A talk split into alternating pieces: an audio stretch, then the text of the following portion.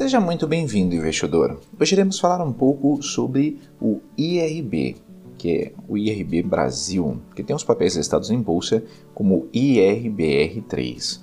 Mas antes, é importante mencionar que se você não é inscrito no canal do Investidor BR no YouTube, não deixe de se inscrever no canal e de ativar as notificações.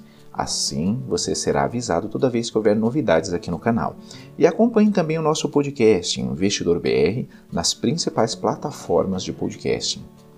Voltando então à informação relevante, conforme noticiado pelo Suno Resource, IRB chega a liderar quedas na bolsa após anúncio de aumento de capital.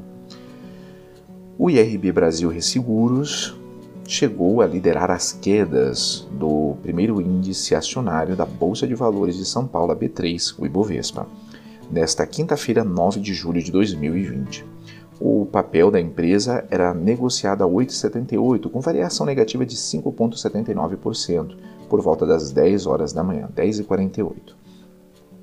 A resseguradora anunciou na noite da última quarta-feira que o seu conselho de administração aprovou um aumento de capital de até 2 bilhões e 300 milhões de reais, mediante a emissão de ações ordinárias, normativas, escriturais e sem valor nominal. O valor mínimo do aumento de capital, segundo a empresa, será de 2 bilhões e 100 milhões de reais. A operação será coordenada pelos acionistas Bradesco Seguros SA e o Itaú Seguros SA, investidores âncora, as instituições financeiras possuem respectivamente 15,4% e 11,3% de participação na empresa.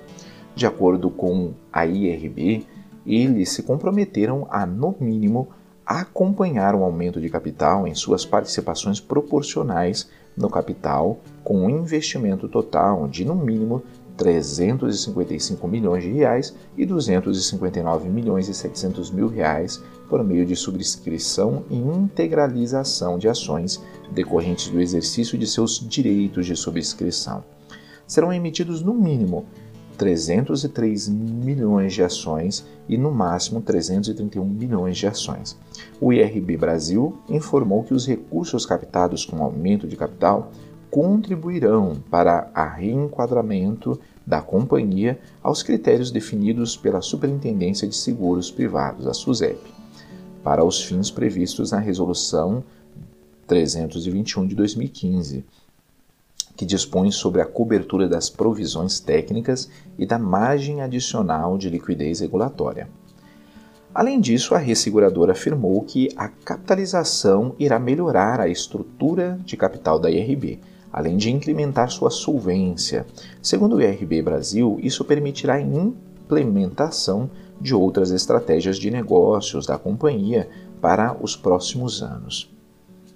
Irei deixar na descrição do vídeo o link para essa notícia e de alguns livros que podem ser úteis na sua educação financeira, investidor. Comenta aí, você investe no IRB? Ficamos por aqui e até a próxima!